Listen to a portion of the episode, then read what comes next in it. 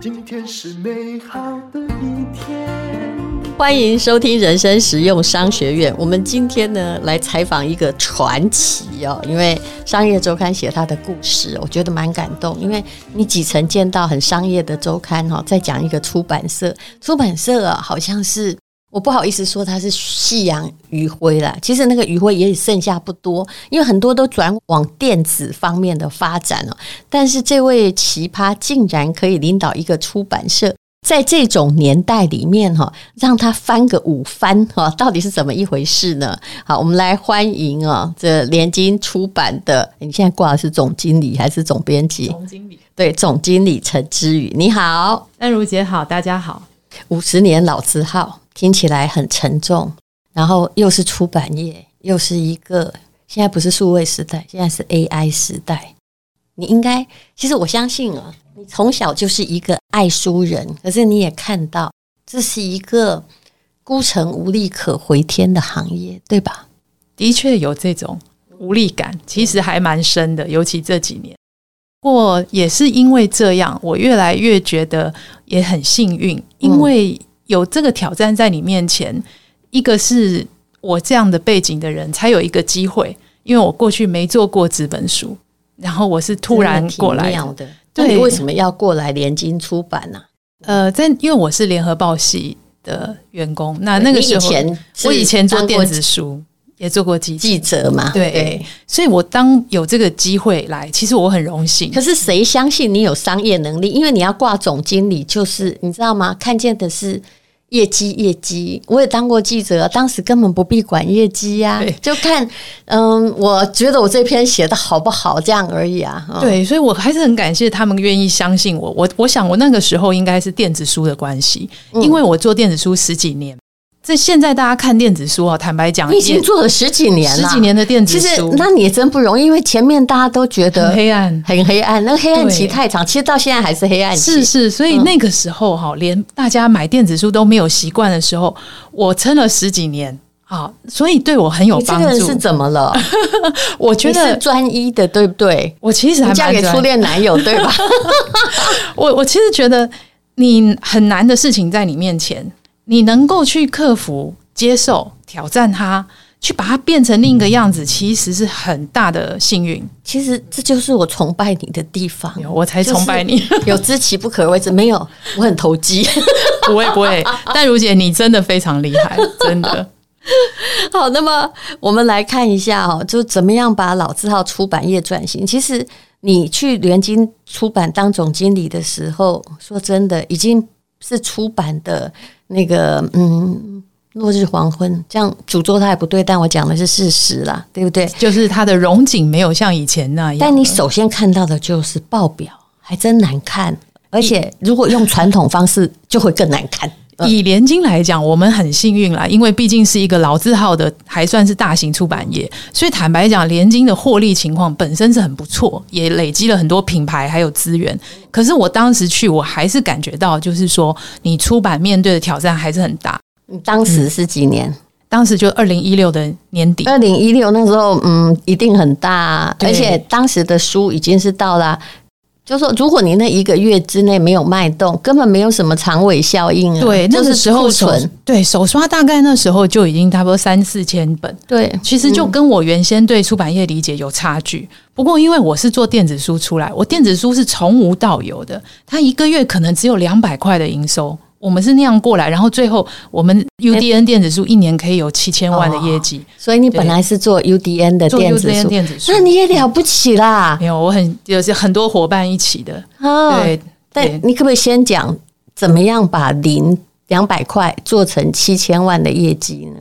因为你首先有业绩能力，帮人家看见，他们才相信啊，某些的你可以给几两呢，对不对？对，在那个时候做电子书，根本大家没有完全不相信电子书，所以我们要不断的拜访各出版社、作家，愿意授权给我们。嗯，所以一开始大家都不想授权的时候，我先从大的作家、畅销作家哈，那那那个时候不好意思，还没有拜访淡如姐哈。没有，那时候我已经很呃 很过气。没有没有没有，还是很畅销。可那时候我们做了几米九把刀，然后不断的去做，比方说几米的绘本电子书去做互动，让大家去体验，觉得有趣，先相信电子书，然后说服出版社。一本一本我帮他做，嗯，那做了以后，我觉得你只卖一般的 B to C，你看得出来那业绩一个月也不过就几千块，对，这样没有意思，是，所以我们大家都把电子书看得可有可无，对，最多的一本我看到最近大概收到两三万块版，所以大概就这样。现在其实相对成熟很多，可是那个时候我我后来想怎么样扩大呢？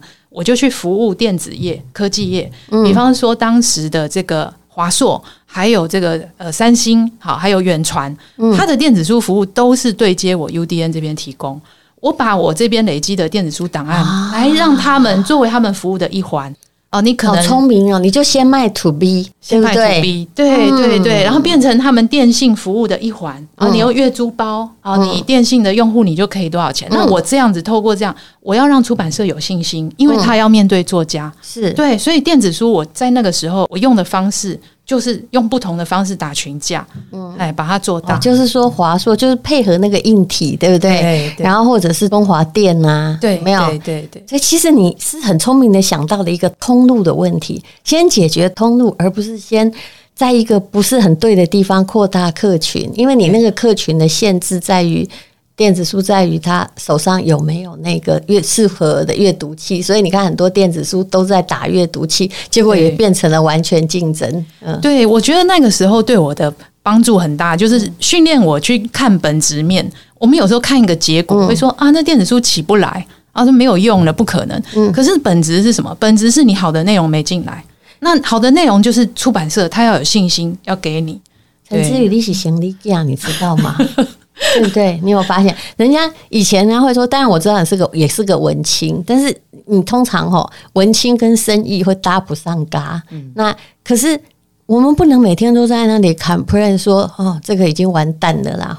对对，夕阳西下，我后来很讨厌跟别的作家就是吃饭，因为每个人都在感叹。我心想，我们可不可以讲一些有希望的，就如何解决这个问题？因为文化永远不会死亡，只是载体的问题，不是吗？对对对，就像就像我们看到淡如姐，你的你的转型非常成功，就是大家是故意的。对，因为其实你自然而然，对你你对你来讲，你是掌握的是内容，你还是在做知识普及，是是，对你只是改变了载体，对，而且你的武器很多，你每一种武器你都在学，都在用，嗯，所以对你来讲，没有所谓的某一个载体决定了你的一切。对，因为真的都在吸收新知啊！我就说为什么去念那个叉叉叉这个很难念的博士班，因为你还在挑战自己嘛，总比我跟贵妇喝下午茶，我也不知道讲什么，而且我人生很讨厌琐碎的内容，我不如去跟古人交谈。我其实是这个意思。当你做到一个原本不可能的事，嗯、其实你会很快乐。这个就是淡如姐你的创新，可是这就是自找麻烦的地方啊！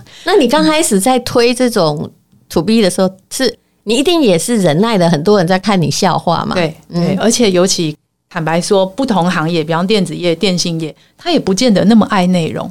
对，他只是觉得 OK，好，除了音乐之外，我们再多一个阅读服务。但是你对了，因为有人送上门来。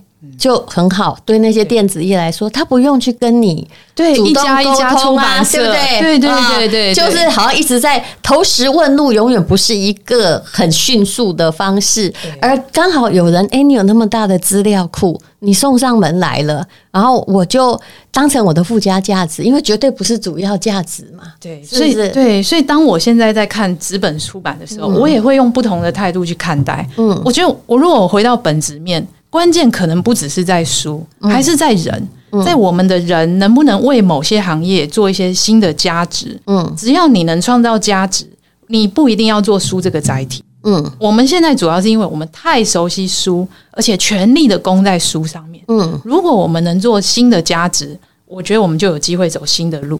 对，我也是这样想，因为很多的沟通或大船它不会消失，只是载体的变化哈。远远比你那个大学教传播的教授想象中快很多。对，然后等他学好了哈，又变了。是，你看今年 AI 元年又来了。对，哦，这大家都在看哪里有一个地方，我们可以让他让文化在这里发光啊，或自媒体也是一样啊。对，那你后来当了联经出版社哈，但其实我认为那这个比电子书可能更难做了啦。是，呃，是。那你说是获利不错，我觉得嗯，应该是也不会太有成长。刚开始，刚开始蛮辛苦。你为什么会让哦？听说你让那个你的联经出版的纸本书连翻都翻了五倍吧，还是超过？呃，我们当然这去年是我们这十年来的新高，对，对，不要谦虚哦。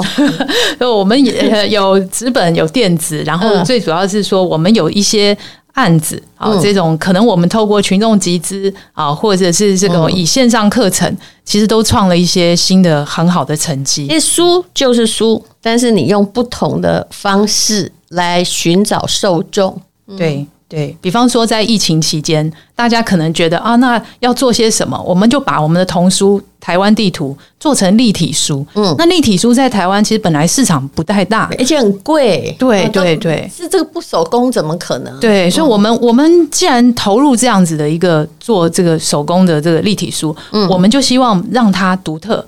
那那时候就想着，家长在家关在家里面，他跟小孩子，那他。将来总是要在台湾某些地方去玩，他不能出国，那他要去玩。我们就想着台湾地图如果编立体书，让家长觉得，诶，可以跟孩子一起想一想他们在台湾去过哪些地点，然后用立体化的方式让家长说故事。这个立体书的募资案，它有七千多套，然后上千万的一个成绩。对，所以用哪一个募资？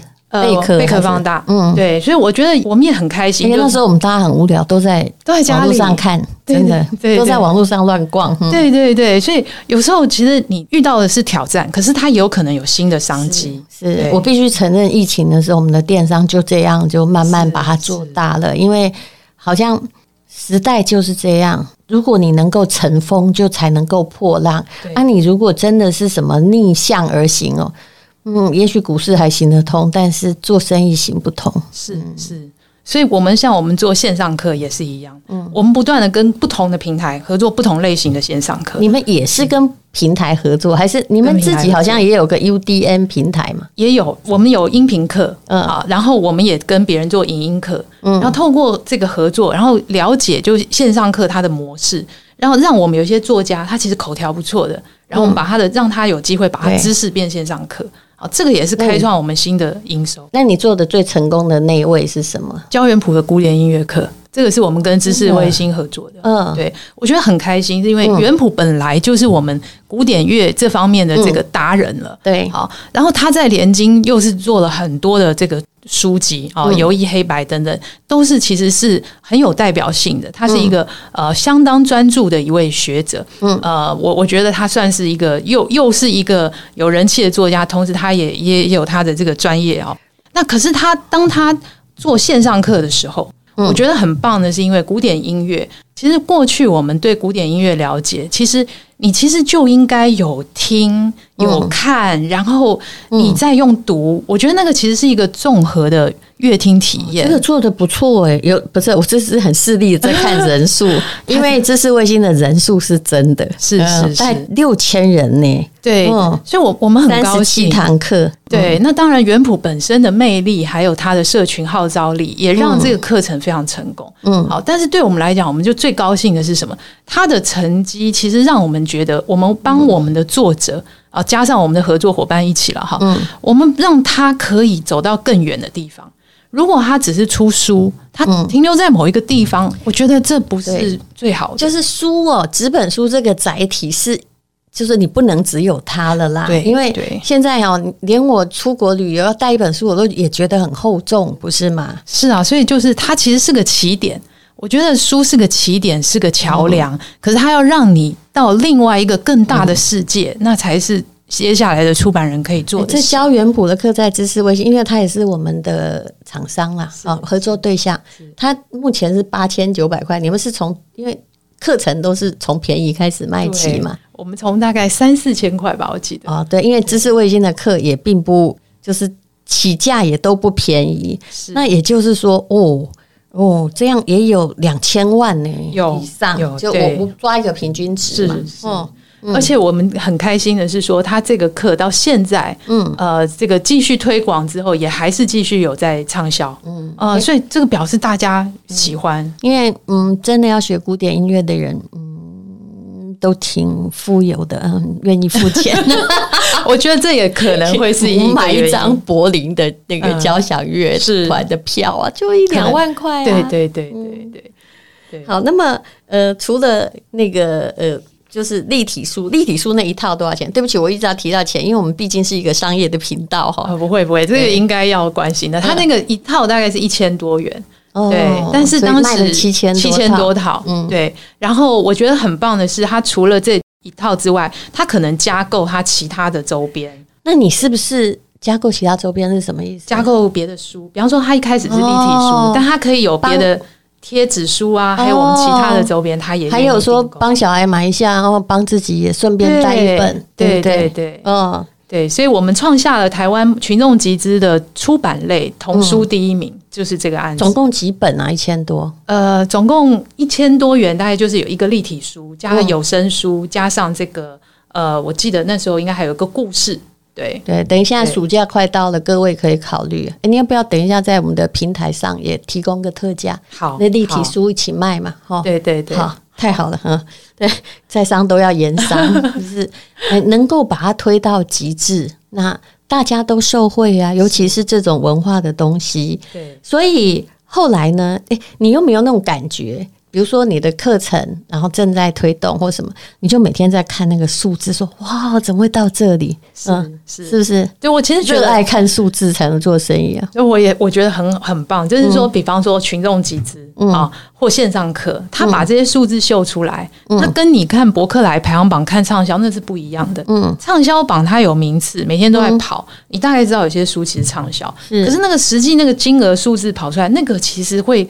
很震撼的，嗯，你卖的好或卖得不好，其实那完全两样情。嗯，卖得好，全世界人都在帮你转发，大家都会说，哎、欸，你那个原谱的课啊，或是立体书，哇，这个做得很成功，对，所有人都看到，对。对。那我觉得对我自己来讲，或对我的同事，我觉得我同事影响最大，嗯，就他很大的信心来源，就各界告诉他的，嗯。啊、呃，那作者也是，他会很有成就感，嗯，对，所以我我觉得，呃，有时候这种群众集资哈，当然他很残酷。嗯因为有时候做的不好，别人也会看到。是，可是你如果真的有机会做出一个亮眼成绩，嗯，那个对你团队所谓的数位转型，或者说跨领域创新，一定会有激励。而且我其实很喜欢看数字，是，就看这些数字 哈，很真实哈。就至少说我付出的那么多劳力在做这些文化的工程，它有得到认可，这比买股票有有趣多了。因为买股票它。业绩跟你的努力无关啊，是是是，而且你有成就感，你前面花了一两年，你说服作者，然后你做了很多筹备、拍摄等等，团队是付出心力的，嗯，他最终他从数字得到一个回馈，哇，那对他的成就感。很大，然后我们过去，比方说我们谈出版业，大家都说不赚钱，对，哎，做满意的哈，都 gay 啦。企业主每次都跟我说，他这不赚钱，开个菜。我说我跟你讲，没有人去的话，连连菜都会变那个难吃。是 我有时候跟我同事说，我说你其实要的不是我肯定你，嗯，你最大的肯定是畅销，你畅销的时候给你的肯定是最大的激励。我们两个怎么这么合？是不是？因为那个东西不是我能给他的，因为你不能要求什么什么文化不畅销啊，什么我曲高和寡、阳春白雪。可是事实上，这就是一个商业行为。你如果别人不想买单，那代表你写的没有写进大家的心里吧？是，即使是纯文学，它的所谓的畅销，我们可以定不同标准。对，我们不见得它每一个都要破万本、破千万。是是，但是我知道你的畅销就是广为流传。那在你的同温层已经突破，这就是一种成就。我举个例子给你听吧，比如说人生实用商学院的书，它很可能还可以卖到三四万本。是，但是我前不久有一本书叫做《呃，所有的过去都会用另一种方式归来》，就是写我祖母的。嗯，但是我最高兴的是那本书卖了一万四千本。同样一起出的，我没有那么高兴，因为我很知道我写的是冷门书，你知道，然后连这种抒情的书也不会帮忙你赚钱，那还卖的这么好，其实我的高兴，心里的快乐是比那个我本来就知道他会畅销的书对。来的大的，是的，然后就觉得说哇塞，怎么这么多人这么有眼光啊？对，所以其实我觉得我们当然在意成绩，嗯，当然在意数字，是，可是我们都会想到那个背后代表的是什么？对，代表是别人对你的信心，别人喜欢这个。连我写这么冷门你都买了，我真爱你，每个人都亲一下。好，那我们再来讲这个佛经的故事。我也觉得这个是一个伟大的企划案。当然，你还有做什么生荣的治国啊，或 这种各式各样的文创商品啊。其实我知道文创商品是最难做的，因为他就算做哈，丢周立马比赛一直 repeat，可是你有做了一个。佛经的商品哦，这也是你发想的吧？来，呃，这个其实是我们原先我们林载觉发行人，他跟国图就已经有谈好，能够国图是国家图书馆，哦、然后引进到将这个国图的六百年前元代的这个《金刚经》啊，嗯，能够同意授权出版社复刻，因为是国宝出版品，可以复刻，而且珍藏那么久，所以其实它是非常难得殊胜的一个出版物。对，就是那种很宝贵的这种，如果你要去拍卖市场，可能可以卖个几千万的那样的产品，但是。我因为后来在写博士论文的时候，我也常去调那些什么三本书。你知道他们看管的多严吗？是，还只能哈。我跟你讲，印一页五十块，我眼睛都快跳出来了。他说：“而且你只能印五页。”我说：“我我印五页干嘛？”他就是怕你复刻。可是书不是要给人看的吗？是我如果是佛陀有灵，也希望他能推展吧。是是，所以其实《金刚经》当然它非常重要，大家对它的经文五千多字的经文，却能带给后人。到现在还有那么多人读了以后，他可以得到这个心灵这种安定的力量。《金刚经》本身的经文就是非常厉害的。我看起来它是一个盒子，对不对？你们有做那个袖珍版跟典藏版，但是如果我要传家，我是不太会买小本的，就是跟原来一样大小，然后就是一个盒子，然后跟原来一模一样的装裱。当然，我们的资料可能不会很相同，还有。就是行文的方式都一样，这样。对，我们的这个，尤其这个妇科哈，这个大的版本，其实很多人他特别请购回去作为传家宝。嗯，好，其实《金刚经》的经文大家都是知道，那网络上或者说市面上的出版品。也有很注意的也很注意也很多，那你的竞争力在哪里？这就有问题。我觉得哈，最主要就是它其实是国宝妇科，所以的确呢，我们在出版流通之后哈，也有宗教界的人士，他们来看到这个佛经以后。他们说他们的感应都感觉到很强烈，不是说有一个法师看到了之后 泪流满面吗？就是很感动了哈，因为他们知道，因为首先他这连上面那种什么什么收藏者，搞不好是皇帝的印章，都全部对对对，全部复刻，该模糊的就模糊。你第一页打开来，它其实是你就看到，它是当时在元代那时候，它是献给皇上的版本。好，所以而且它又是一个世界上现在最早的这个朱墨双色的套印版，对，这个是很不容易的。那你就会看到，所以它不是纯阅读用的，它基本上请购的人，它是一个珍藏品，这个所谓的传家宝哦，就是对他来讲，尤其请购大的佛经哦，他就是说他在家里面有有这个摆放哈，有有有这一个《金刚经》的时候。其实很多人都是觉得说，哎，这个让他在，因为他可能是佛教的信众，嗯，那他就觉得这个是很殊胜啊，也觉得心灵可以得到安定，是对。可是妇科的话，要有很多技术性的问题要克服吧？对，所以我们全部是手工来制作。好，我们的这个同事其实也费了很大，页数也很多，是因为用古代的那种那个叫什么裱装方式，对对，就像叶子一样的，是是，这很不容易。所以我们做这样子的一套佛经，每一本都是这个手工装帧制作。对，那我们像我们做佛经哈，我们也特别注意啊，就是说它不是一般出版品，嗯，我们基本上一定要让它供奉在。家中或是你这个空间比较高的位置，嗯，好，那我们要让它旁边的环境也相对是整洁干净的，嗯，好，那以《金刚经》的经文来讲，其实它对人，如果你了解它的经文，你会发现它对你的心灵安定会带来很大的力量。所以为什么很多商界好做生意的人，他们也在看企业家，他们都有在看《金刚经》，好，就是对他来讲。他所谓这个空的概念，其实让他在面对很多挑战、嗯、处理各种困难的时候，嗯、其实他得到了一个很大的助力。而且我看过你那个内页，我觉得你当然也可以看注印的啊，因为文字都一样，网络上也有。可是那个是一个翻阅感。就是它会让你看到元朝的皇帝版本，然后，呃，你会沉浸在那一种某一种氛围里面，郑重的去看它。因为注印的就感觉怪怪，就不不是怪怪啦，就是一样的内容，但你可能自己要有比较好的修为。但是像这样的，就会直接让你就是感觉说，哎，嗯。就是那个字里行间，就是有一种敬重之意。是，像我本身，其实我不算是非常虔诚的佛教徒。那、嗯、我因为这个因缘有机会出版，我觉得很荣幸。嗯、我就因此就更去了解经文。嗯、我从出版之后就开始在抄写《金刚经》，嗯，到现在已经抄了二二十本。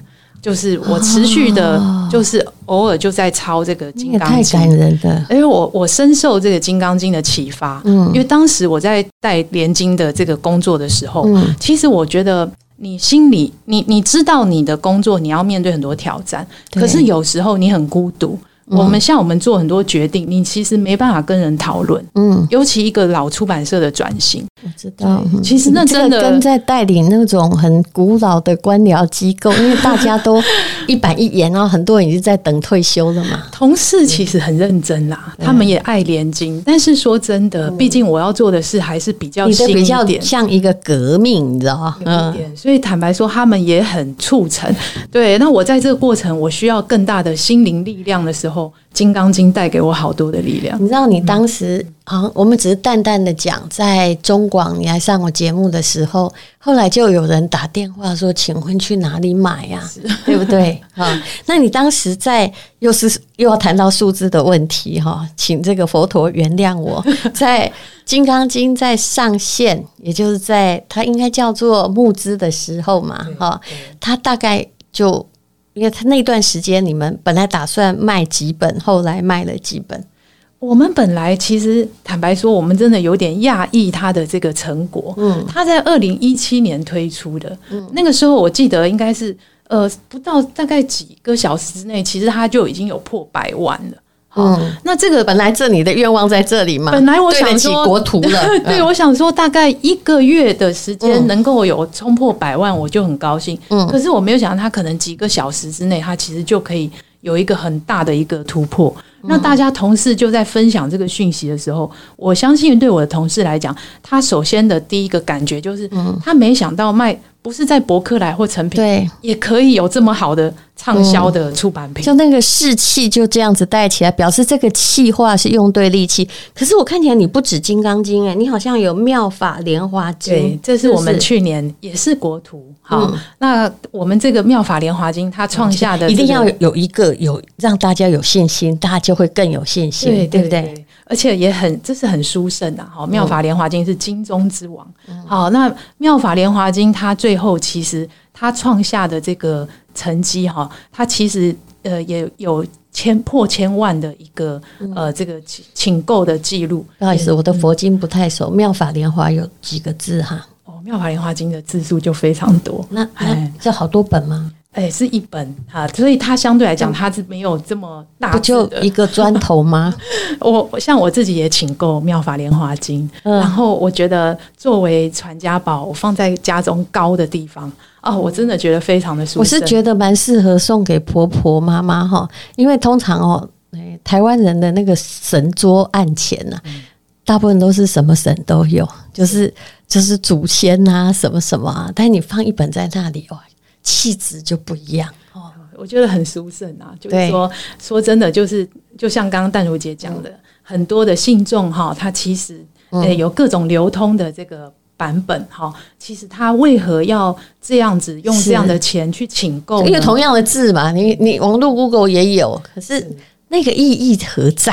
对，所以我觉得就是国国家图书馆它珍藏的这些国宝的版本哈，这个有历史时代意义的，嗯、能够透过现在的出版技术复刻。对，以前其实这种珍藏本它不可能在你的家里，我去借过，而且我很生气，我说书不是就是传播吗？那你为什么只能让我印五页？请问这是什么意思啊？所以我也、欸、一页五十块哦，各位，这样你就知道这样多值得了，很珍贵的一种，你在家里也可以典藏它了，嗯、你可以自己跟这个出版品进，你变成你的收藏本。嗯，所以我觉得国家图书馆它也是非常好，它其实已经把它的观念是很创新的，它愿意把它的这些藏品流通到坊间来给民众好这样珍藏。我觉得对于我们出版社来讲，其实这也是非常难得的机会，来很殊胜的去做这样的出版。所以有时候我们讲说，诶，出版好像现在很很难做，可是我们把它触角扩大，诶，你会发现其实不用拘泥在它是纸本啊，或者是说啊，它是像宗教型的出版品，哎，你可以扩大它的可能性，我觉得很好。陈之宇真是一个，我觉得你嗯跟我一样，可能刚开始不知道叫走对行还走错行，但其实我们都有一种行李架的特质，对不对？向你学习，那不不要这样，我觉得你真的很厉害哈。然后我们现在哈，就因为时节目时间也到了，我们现在要进广告，那我们就来呃，先让我研究一下，是不是他愿意哈，因为在商言商，就是把这些呃伟大的经书的复刻本哦，因为他已经。本来在二零一七年已经截止订购了，那是不是可以呃让大家也拥有这种皇帝的宝藏？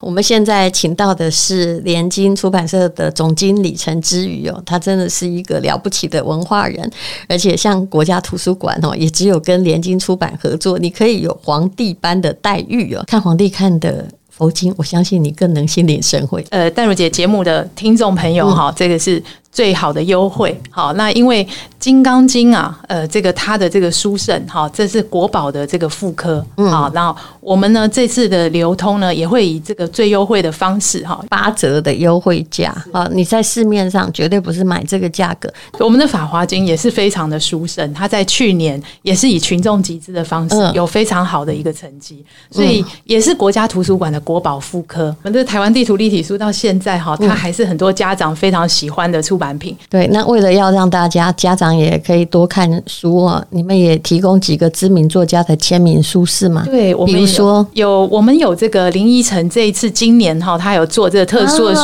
签版，嗯啊，这个是只有给今年的这个读者，他有这个呃特别选的。好几个关键词做的书签，好，然后我们也有三五线上赏屋他们的这个呃出版品，他们的书，而且他的书其实你是一个可以长期来看的，是。你作为买买房子的时候做一个很好的判断，所以我们还有心理励志很多畅销书，就是把他们的畅销书也同时让大家选购。好，为了表示这个我刚刚的这个大不敬哈，一直在谈用谈生意的事情在谈佛经哈，因为我们是人生实用商学院嘛哈，只要买任何一套。套佛经的朋友哈，我们都会送你我的设计师朋友提供的天然珍珠的手链。如果你买四千块，我有帮你选一个非常漂亮的我的朋友初夏静子的珍珠项链，是天然珍珠。百货公司也卖的说不太贵，大概六七千块而已。只要买四千就送这样，那么就请看资讯栏的连结。谢谢大家喽，谢谢淡如姐，谢谢大家。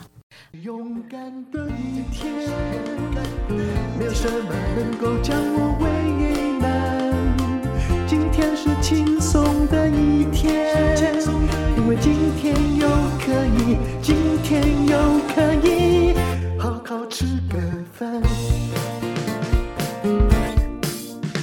做我爱做的事，唱我爱唱的歌，吃我想吃的饭，尽量过得简单。做我爱做的事，唱我爱唱的歌，吃我想吃的饭，尽量过得简单，尽量过得简单。